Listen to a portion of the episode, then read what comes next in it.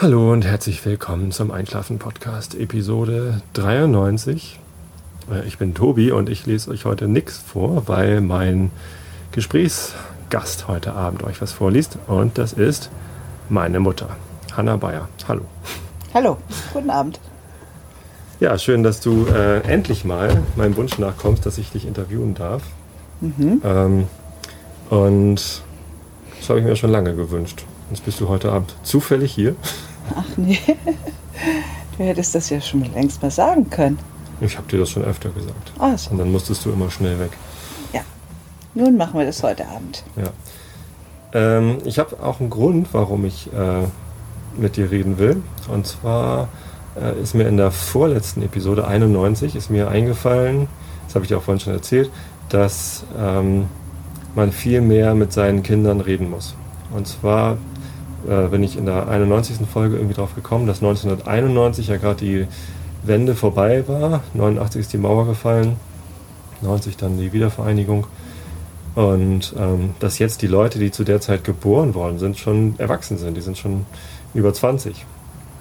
Und ähm, dass erwachsene Menschen, die um uns rum sind, mit denen ich wahrscheinlich zusammen arbeite oder so, die deutsche Teilung nicht bewusst miterlebt haben, ist für mich irgendwie so ein, ja, weiß ich nicht. Wahrscheinlich bin ich jetzt alt, oder? Nein, du bist noch nicht alt, aber ich habe das gerade mit Mareile und mit ihrer kleinen Cousine Katharina erlebt. Den habe ich erzählt von Ost- und Westdeutschland. Ich weiß nicht, wie wir darauf gekommen sind, aber deine Schwiegermutter und ich haben darüber gesprochen und Mareile hat gefragt, wieso, was gab es denn da für eine Grenze und für eine Mauer? Und da habe ich ihr von den Menschen erzählt, mit denen ich sehr viel zusammen war, die aber jenseits der Mauer wohnten und es war sehr schwierig, dahin zu kommen. Aber Mareile hat das sehr interessiert aufgenommen. Wir waren ja zusammen noch kurz vor dem Mauerfall in Berlin. Äh, du und ich. Weißt du das noch? Nee. 89 war Kirchentag in Berlin. Ach ja, aha, ja. Und äh, ich habe noch Fotos von mir, wie ich vor der Mauer stehe in Berlin und rüber guck zum Brandenburger Tor. Und ja, ein halbes Jahr später war die Mauer weg. Und wir waren auch am Schweriner See. Da war die Mauer auch noch da, glaube ich. Ja. Und da sind wir hingefahren, haben unsere Freunde da besucht und du hast denen versucht, das Surfen beizubringen. Und wir haben. Nee, Moment mal, das mit dem Surfbrett war aber später, oder? Da war die Mauer schon weg. Oder? Du warst noch klein. Nee, mit dem Surfbrett, da war ich schon. Wie alt, wie alt warst du denn 91? Dann müsstest du das mal bitte den Leuten erzählen, wie alt du 91 warst. Ich kann dir nicht ausrechnen, 17 oder so, ne? Ja. Dann bin ich sieb- Nein. äh, 16 gewesen. Ja, du warst viel kleiner, denn ich habe Fotos von dir, von allen dreien, wie wir in Seehof grillen. Und das, was mich so äh, erschrocken gemacht hat, war, ich hatte sehr viel mitgebracht von unserem Wochenmarkt und hier aus den Supermärkten. Und die kannten die meisten Sachen gar nicht.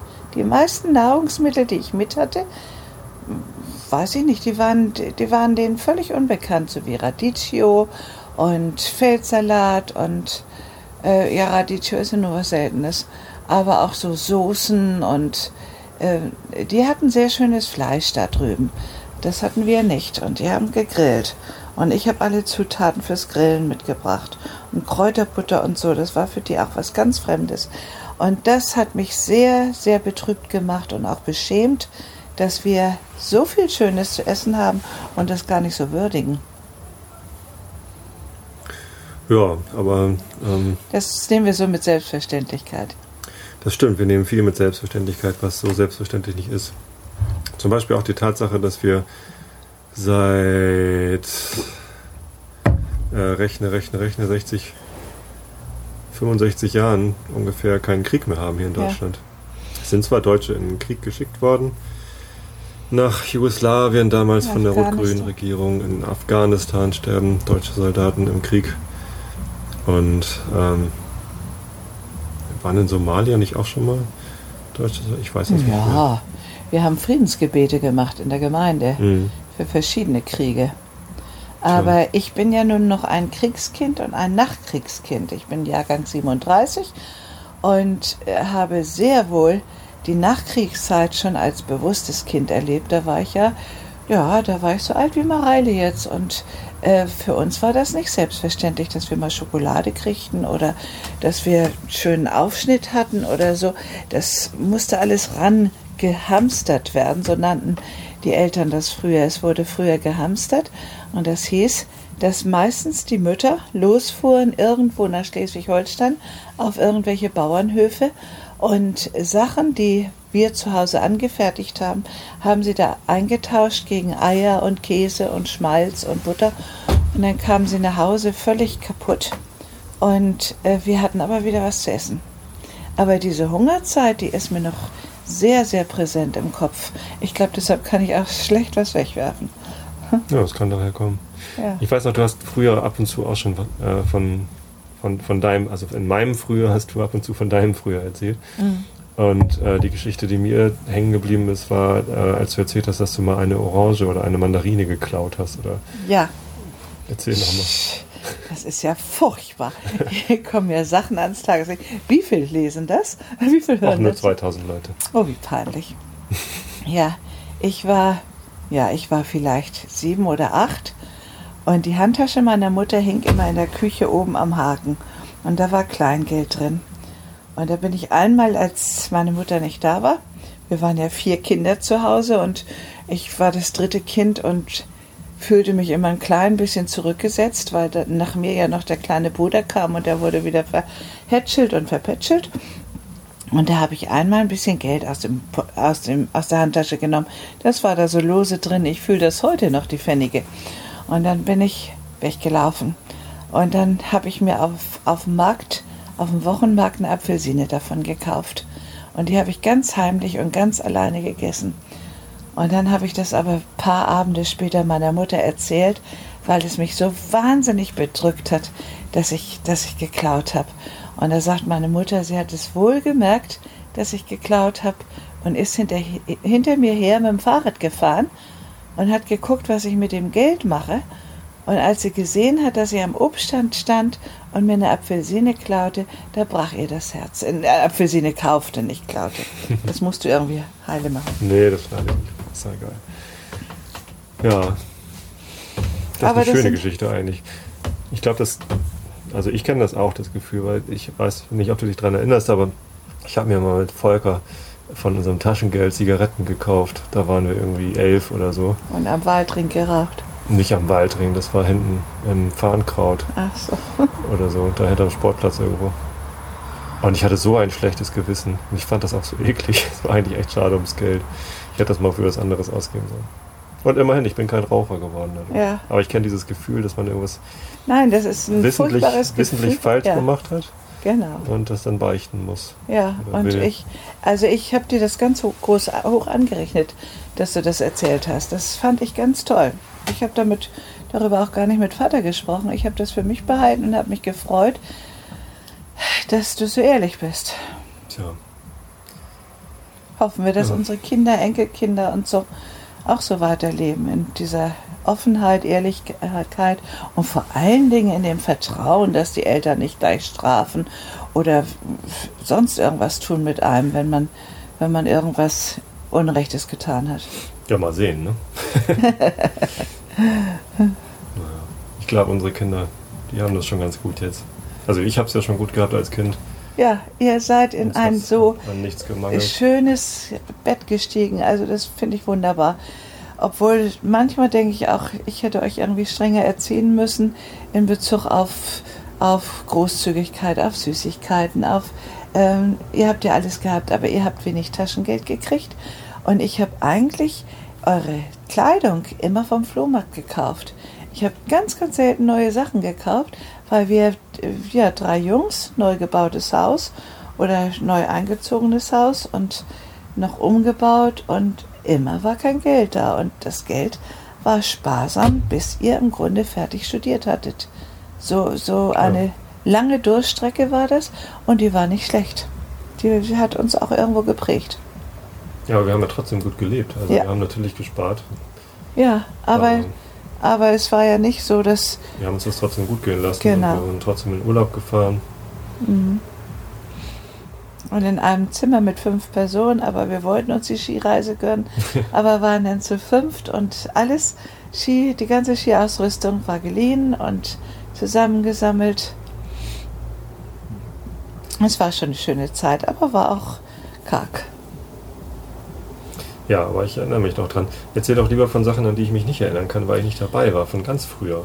Oh je. Äh, Jetzt haben wir die eine Geschichte mit der Apfelsine gehört. Ich weiß gar keine Geschichten. Da hätte ich mich denn ja vorbereiten müssen, aber. Was ich mich noch erinnere, was du früher mal erzählt hast, dass du in Hamburg brennen gesehen hast im Krieg. Das war schrecklich. Das war ganz schrecklich. Wir sind, ja, das kann ich noch erzählen. Wir waren ja vier Geschwister zu Hause. Und äh, immer wenn es hieß, Angriff auf Hamburg, war ja Kriegszeit, dann haben meine Eltern uns losgeschickt mit der S-Bahn. Wir wohnten in Othmarschen, das ist vielleicht für die Hamburger, die hier zuhören oder die das mitkriegen, ein Begriff. Wir wohnten in Othmarschen und wir hatten ein Fahrrad. Und dann sind wir mit der S-Bahn bis Blankenese gefahren, mit dem Fahrrad und wir vier Kinder. Und in Blankenese sind wir runtergelaufen. Das ist ja nur eine Station. Nein, Othmarschen, Klein Flottbeck, äh, Isarbrook oder irgend sowas, das sind drei, vier Stationen. Und dann sind wir in Blankenese vom Bahnhof runtergelaufen bis zu den Landungsbrücken, weil es damals in Teufelsbrück noch kein Bootchen gab, was mhm. über die Elbe ging. Und dann sind wir dort ins Boot gestiegen für das bisschen Geld, was die Mutter uns mitgegeben hat. Und dann sind wir rübergefahren bis Kranz. Und in Kranz fuhr der Erste, das war meistens meine Schwester Malise, die fuhr los mit dem Fahrrad und musste das Fahrrad an einen Baum stellen. Und dann kam Joachim ran, dann kam Wolfgang ran und dann kam ich ran. Und immer ein Stück gefahren und die anderen schrien schon von hinten, stopp, jetzt kommt der nächste, stopp, jetzt kommt der nächste. Und äh, so sind wir bis Buxtehude, von Kranz bis Buxtehude, das ist ein weiter Weg für Kinder. Und Wolfgang war vielleicht fünf oder sechs.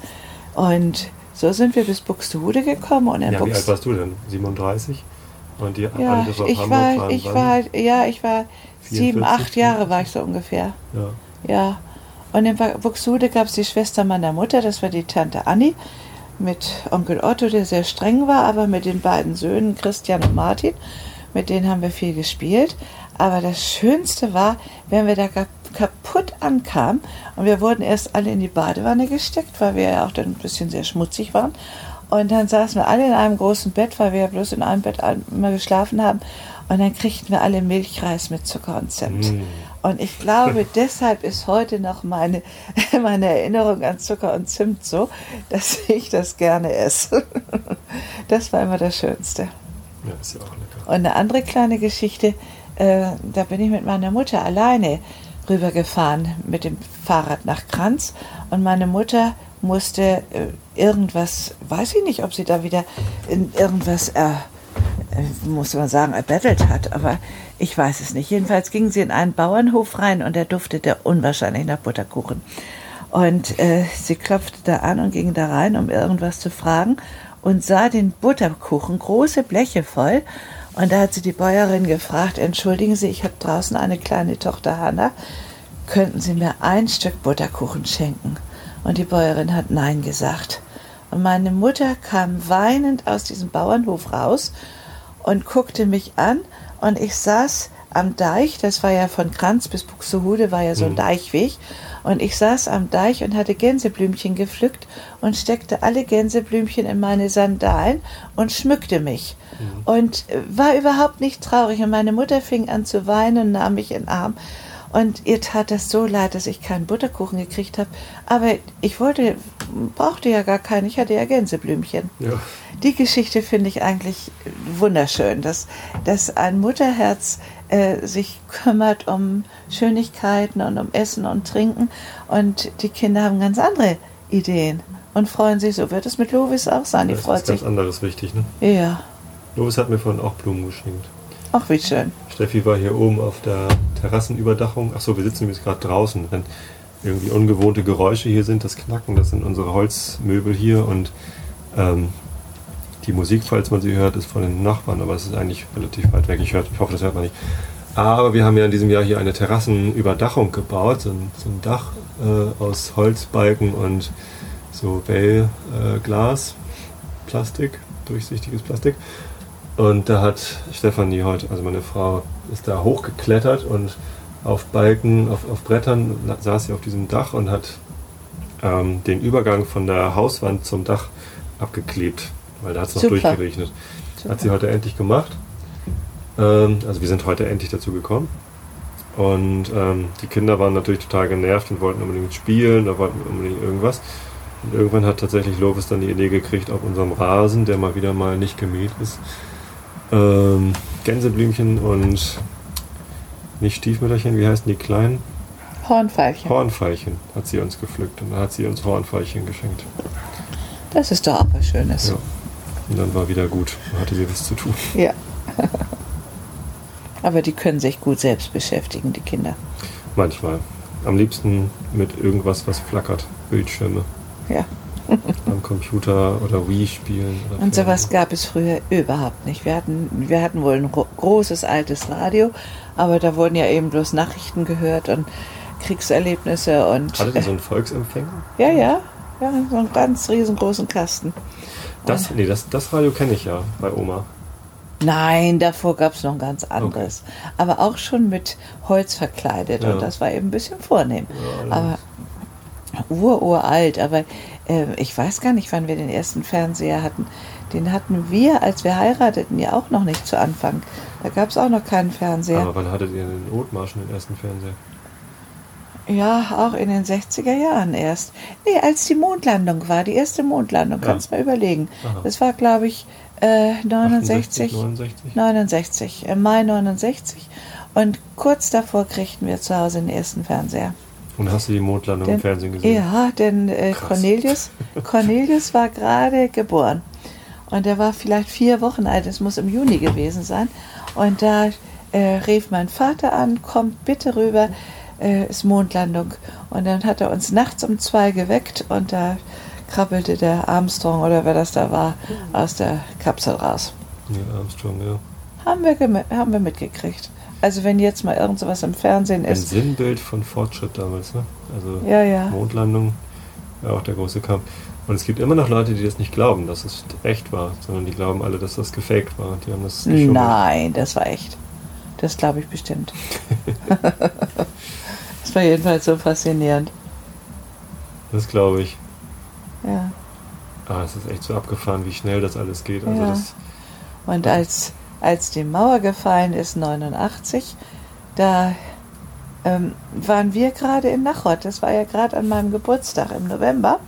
Und wir waren im Sauerland und äh, da kam es durch die Nachrichten, äh, die Leute dürfen rüber in den Westen.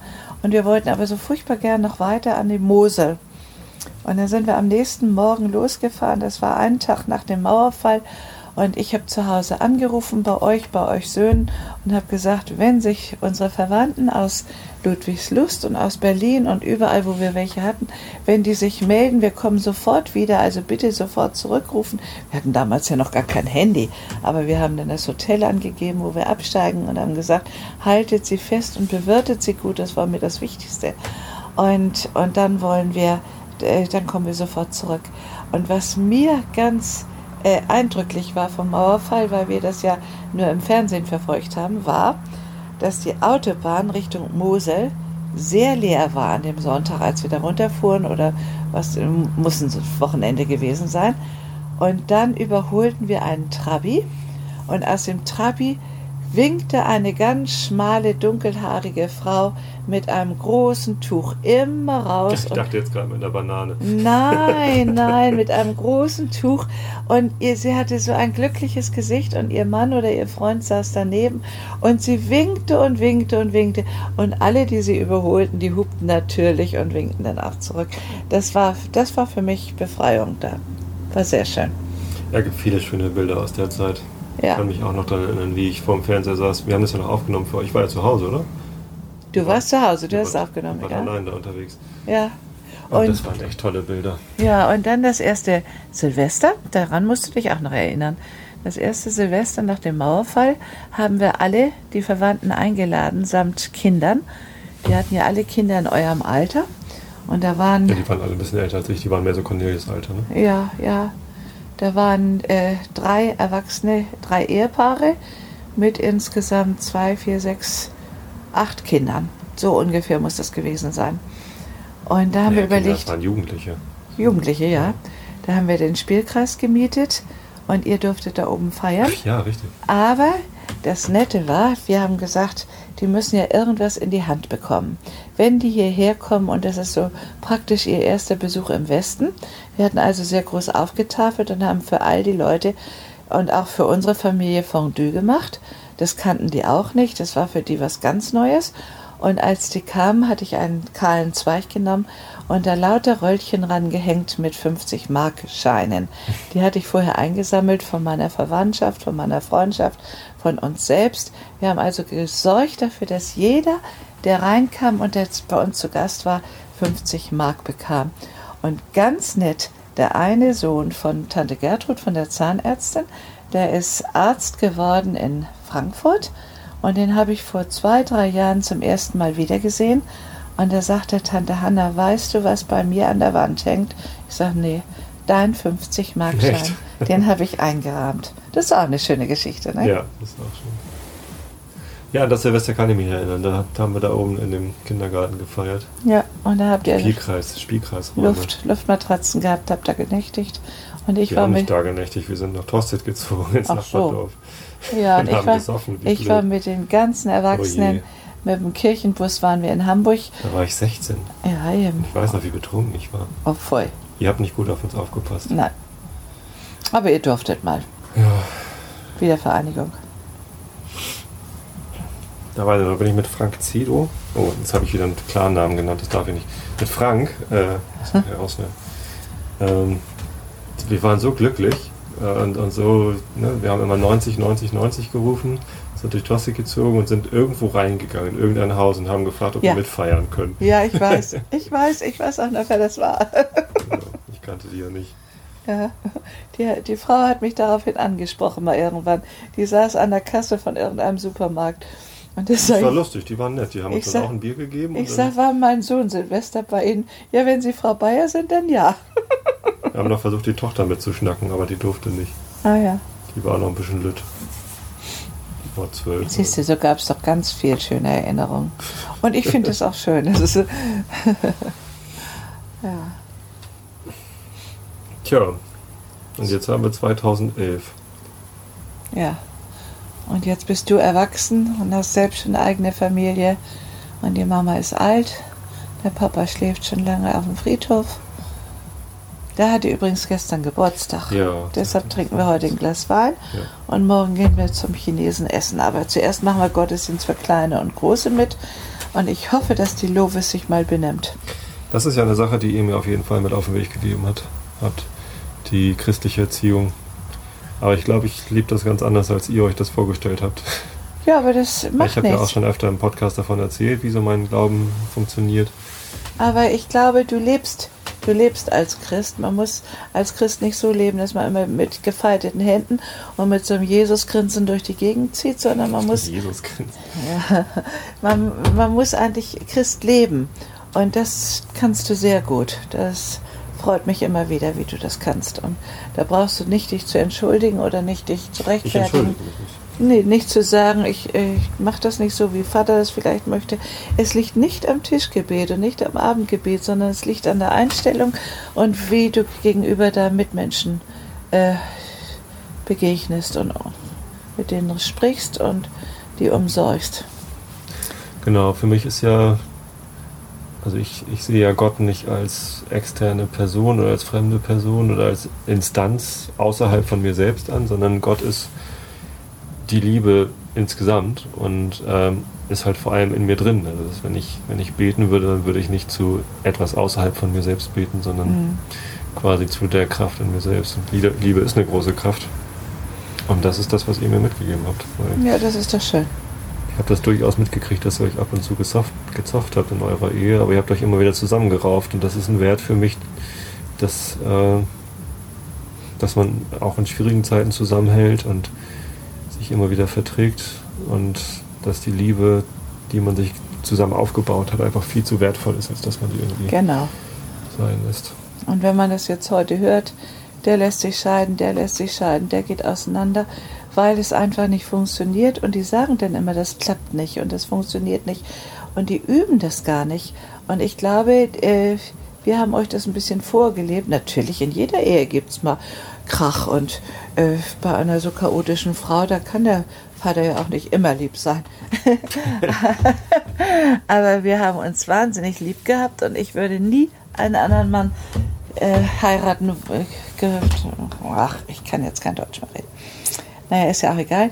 Jedenfalls, äh, ich meine, dass, dass ihr von uns gelernt habt, wie man, wie man leben und wie man lieben und wie man Christ sein kann. Wobei das mit dem Christsein eigentlich, eigentlich egal ist. Also ich, ich glaube nicht an Wiederauferstehung, ich glaube nicht an die jungfräuliche Geburt. Das ist, äh, das ist mir aber auch egal. Also selbst wenn es so ja. gewesen ist, ja. es ändert nichts an dem, was ich glaube und wie ich lebe. Sondern ich nenne mich Christ, weil ich von euch so erzogen worden bin, weil das der, der Ursprung der Werte ist. Mhm. Wenn Atheisten sagen, sie sind Atheist und ich komme mit ihnen ins Gespräch und sie haben die gleichen Werte wie ich, dann ist mir das total recht. Also ähm, das sind ja auch sehr pragmatische Werte eigentlich. Mhm. mhm. Und ähm, wo die Werte jetzt herrühren, ist doch eigentlich völlig wurscht. Ja. Und du bist ja eigentlich ein Christ oder ihr seid alle Christen, weil ihr getauft seid. Das ist der, der Ursprung. Das, das hast du mir auch schon mal gesagt, da war ich jahrelang sauer. Ja, das macht nichts. Da wirst du auch mal drüber hinwegkommen. Nee, bin ich auch. Aber ja. ähm, wenn du das so sagst, du bist Christ, weil du getauft bist, das ist so. Das ist so eine Vergewaltigung. Das ist eine Vergewaltigung, weil ich ja. wurde als Kind mhm. getauft und, ja, das stimmt. Und, und, konnte mir das nicht aussuchen. Ja. Mhm. Und äh, wenn ich dann halt für immer Christ sein muss, nur weil ihr irgendwann mal beschlossen habt, dass ich getauft bin, ähm, das, also als Jugendlicher war das, hattest du mir das gesagt. Und ähm, da bin ich ganz lange nicht mit glücklich gewesen. Ja, aber äh, du hast ja auch in der Kirche ähm, äh, das Ja gesagt, als der Pastor fragte, wollt ihr euer Kind im christlichen Glauben erziehen? Ja, jetzt natürlich, klar. Also, ne? ähm, jetzt kann ich damit viel besser umgehen und jetzt weiß ich auch, dass... Ähm, ich hätte es damals besser erklären sollen. Das wäre besser gewesen. Ich, ich würde es einfach gar nicht so sagen. Du bist Christ, weil du getauft bist und das, da kannst du nichts dran ändern. Mhm sondern äh, du bist getauft, weil wir dir was mit auf den Weg geben wollten. Ja. Aber wie du es lebst und ob, wie du dich nennst, ist mir egal. Mhm. So, also ist mir nicht egal, aber es ist halt irgendwie deine Entscheidung. Das war dieses so, du kannst da nichts dran ändern, dass du Christ bist. Das, äh, ja, ja, damit das, können Jugendliche nichts ja. anfangen. Das, ja, da hast du recht. Und wenn ich ganz ehrlich sein soll, ähm, heutzutage ist es mir egal, ob ich getauft worden bin oder nicht. Also ich interessiere mich auch nicht dafür, wann ich getauft worden bin und welchen Taufspruch ich hatte. Weil ich glaube, dass sich ähm, ihr als meine Eltern und auch meine Paten auch so um mich gekümmert hätten und mich auf den richtigen Weg gebracht hätten, auch ohne Taufe. Mhm. Ich finde Taufe nicht wichtig. Ich finde Taufe ist ein schönes Ritual, aber ähm, wichtig finde ich sie nicht und schon gar nicht entscheidend. Also mhm. ungetaufte Menschen können genauso gute Christen werden genau. oder genauso mhm. die richtigen Werte haben, äh, egal wie sie sie dann nennen, wie getaufte Menschen. So, das war ein schönes Schlusswort. Ja. Oder mhm. wolltest du noch was erzählen? Nein, ich möchte nichts mehr sagen. Ich will jetzt ein bisschen vorlesen, aber nicht lang. Denn die Leute schlafen schon alle. Ich hoffe. Deswegen mache ich das ja. Also Nils Holgersson. Meine Mama liest euch jetzt Nils Holgersson vor. Wir sind bei Kapitel 15.2 Der Krähenraub, Mittwoch, den 13. April. Weißt du noch, wie du umblättern musst? Mhm. Meine Mutter liest jetzt mit einem Android-Telefon vor. Ich bin total stolz auf meine Mutter. Ja, und also. hier ist es stockdunkel, es brennt nur eine Kerze. Und ich habe hier so ein kleines Gerät in der Hand, was ich noch nie vorher in der Hand hatte. Also wenn ich stotter, dann müsst ihr mir... Also nicht hier drücken, sondern ja. da. Ne? Mhm. Und nur tippen und nicht drücken. Die wilden Gänse. Moment, ich muss immer erst sagen, sonst hören die das nicht. Augen zu und zugehört. Die wilden Gänse waren bei Tagesgrauen auf, um Zeit zum Einsammeln von etwas Nahrung zu haben, ehe sie die Reise durch Ostgotland antraten. Der Werder im Gänsefjord, wo sie geschlafen hatten, war klein und kahl, aber im Wasser ringsumher wuchsen Pflanzen, an denen sie sich satt essen konnten. Schlimmer waren die Jungen, sie konnten nichts Essbares finden. Wie er dort bei Tagesanbruch hungrig und verfroren stand und sich nach allen Seiten umsah, fiel sein Blick auf einige Eichhörnchen, die auf einer waldbewachsenen Landzunge dem Felsenwerder gegenüber spielten. Da dachte er, dass diese Eichhörnchen vielleicht noch etwas von ihren Wintervorräten übrig haben möchten. Und er, ja, das ist aber nicht richtig. Entschuldigung. Was denn? Ach so, ja, ich weiß. Entschuldigung bitte. Und er bat den weißen Gänserich, ihn zu der Landzunge hinüberzutragen, damit er ein paar Nüsse von ihnen erbetteln könne. Der große Weiße schwamm sofort mit ihm über den Fjord, aber das Unglück wollte, dass die beiden Eichhörnchen ein so lustiges Spiel miteinander spielten, indem sie sich von Baum zu Baum jagten, dass sie keinen Gedanken für den Jungen hatten. Er lief hinter ihnen drein, und der Gänserich, der am Strande liegen blieb, bat den weißen Gänserich, ihn zu der Landzunge hinüberzutragen, damit er ein paar Nüsse von ihm erbetteln konnte. Der große Weiße schwamm sofort. Habe ich das nicht gerade gelesen? Ja, das habe ich gerade gelesen. Es ist nicht weitergegangen. Es geht gar nicht weiter.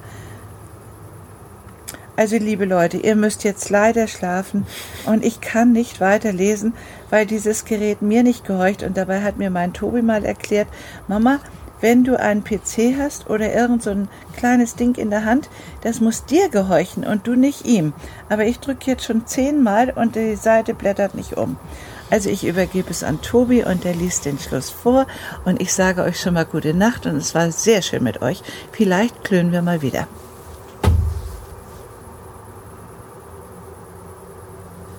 Er lief hinter ihnen drein, und der Gänserich, der am Strande liegen blieb, verlor ihn bald aus den Augen. Der Junge watete zwischen weißen Anemonen, die so hoch waren, dass sie ihm ganz bis an das Kinn reichten, als er gewahrte, dass jemand ihn von hinten packte und versuchte, ihn in die Höhe zu heben. Er wandte sich um und sah, dass eine Krähe ihre Krallen in sein Hemdbund geschlagen hatten. Er suchte sich loszureißen. Ehe ihm das gelungen war, kam noch eine Krähe hinzu, biss sich in einen seiner Strümpfe fest und riss ihn um. Hätte Nils Holgersen nun gleich um Hilfe gerufen, so würde der weiße Gänserich ihn sicher haben retten können. Aber der Junge meinte wohl, dass er mit ein paar Krähen auf eigene Faust fertig werden könne. Er stieß mit den Füßen und schlug, aber die Krähen ließen ihn nicht los, und es gelang ihnen, sich mit ihm in die, in die Luft emporzuschwingen. Sie waren aber so unvorsichtig dabei, dass sein Kopf gegen einen Zweig stieß. Er bekam einen harten Schlag, gerade über den Schädel. Es wurde ihm schwarz vor Augen und er verlor das Bewusstsein. Als er die Augen wieder aufschlug, war er hoch oben über der Erde. Sein Bewusstsein kehrte langsam zurück und anfangs wusste er weder, wo er war, noch was er sah. Wenn er den Blick ab hinabwandte, sah es so aus, als breite sich da tief unter ihm ein ungeheuer ein ungeheurer wollener Teppich aus, der aus Grün und Braun in großen, unregelmäßigen äh, Mustern gewebt war. Ich muss mal eben gucken. Ich glaube, mein to meine Tochter ist aus dem Bett gefallen. Also, das war auf äh, der Treppe. Ihr schlaft jetzt einfach alle und äh, wir hören uns dann nächste Woche wieder. Gute, Gute Nacht. Nacht.